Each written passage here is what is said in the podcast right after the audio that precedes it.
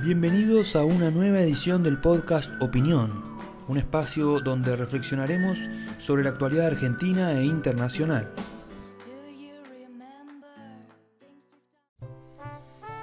6 de junio de 2014, el día que cambió todo.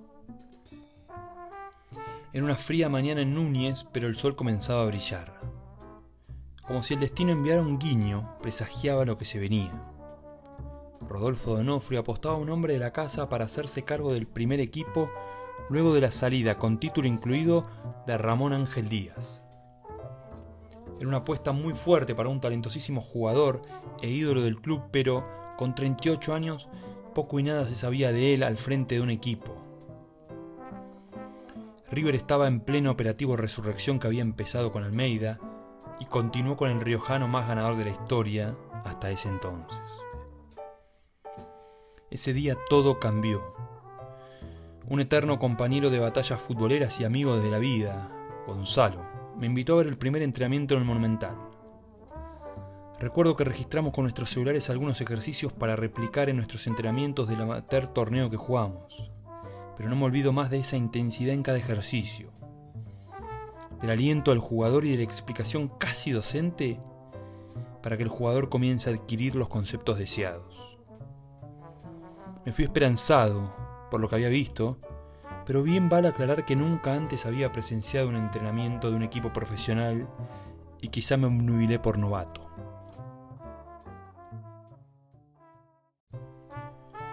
Marcelo Daniel Gallardo realmente pateó el tablero y lo cambió todo para siempre.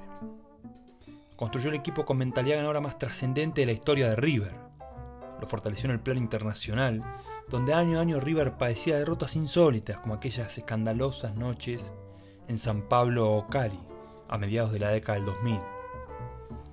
Tres copas argentinas, tres recopas sudamericanas, dos copas libertadores, una copa sudamericana, una supercopa y una copa Suruga Bank forman parte de un palmarés formidable, único y quizás irrepetible.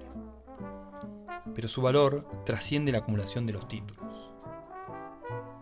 En esos triunfos derrotó al máximo rival, a ese Boca que siempre que se le enfrentaba en alguna competencia internacional, aún cuando River tenía mejor equipo, nos dejaba sin nada. La eliminación en la Sudamericana 2014, superándolo en juego y actitud, fue tan solo el puntapié inicial. El triste triunfo en la Libertadores 2015, con posterior conquista del título, ratificó la supremacía supremacía que se acrecentó hasta lo eterno con el histórico e irrepetible triunfo en Madrid. Ese triunfo ante los ojos del mundo que lo cambió todo y lo cambió para siempre. Cuando voy a dar clases al colegio en el cual trabajo y hablo con algunos profesores me doy cuenta la sana envidia que le tengo a los pibes de hoy. Qué lindo estar en la secundaria por estos tiempos. Yo fui víctima de descargadas en el colegio a fines de los 90 y principios de los 2000 porque Boca nos solía ganar en plena época escolar, mientras River se adueñaba de los torneos de apertura que culminaban cuando ya el año escolar expiraba. Mi revancha quedaba fuera de juego, en épocas en las que no había WhatsApp ni celulares ni redes sociales.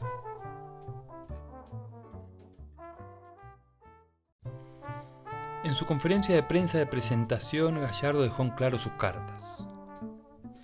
Estar en esta institución es de las cosas más lindas que te pueden pasar como entrenador, dijo con un brillo en los ojos que daba cuenta de alguien que hablaba desde el corazón.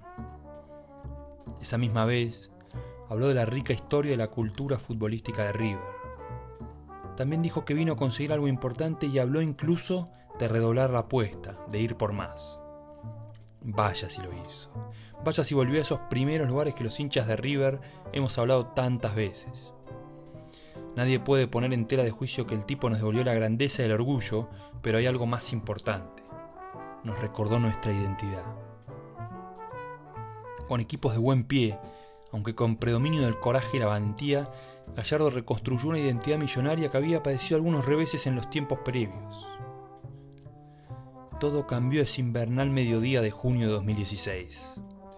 Todo cambió con el hombre que nos hizo creer más que nadie ese Napoleón que nos devolvió la confianza. Todo cambió con el oriundo de Merlo, que es el mejor docente para los jugadores y que nos refrescó el sentido de pertenencia.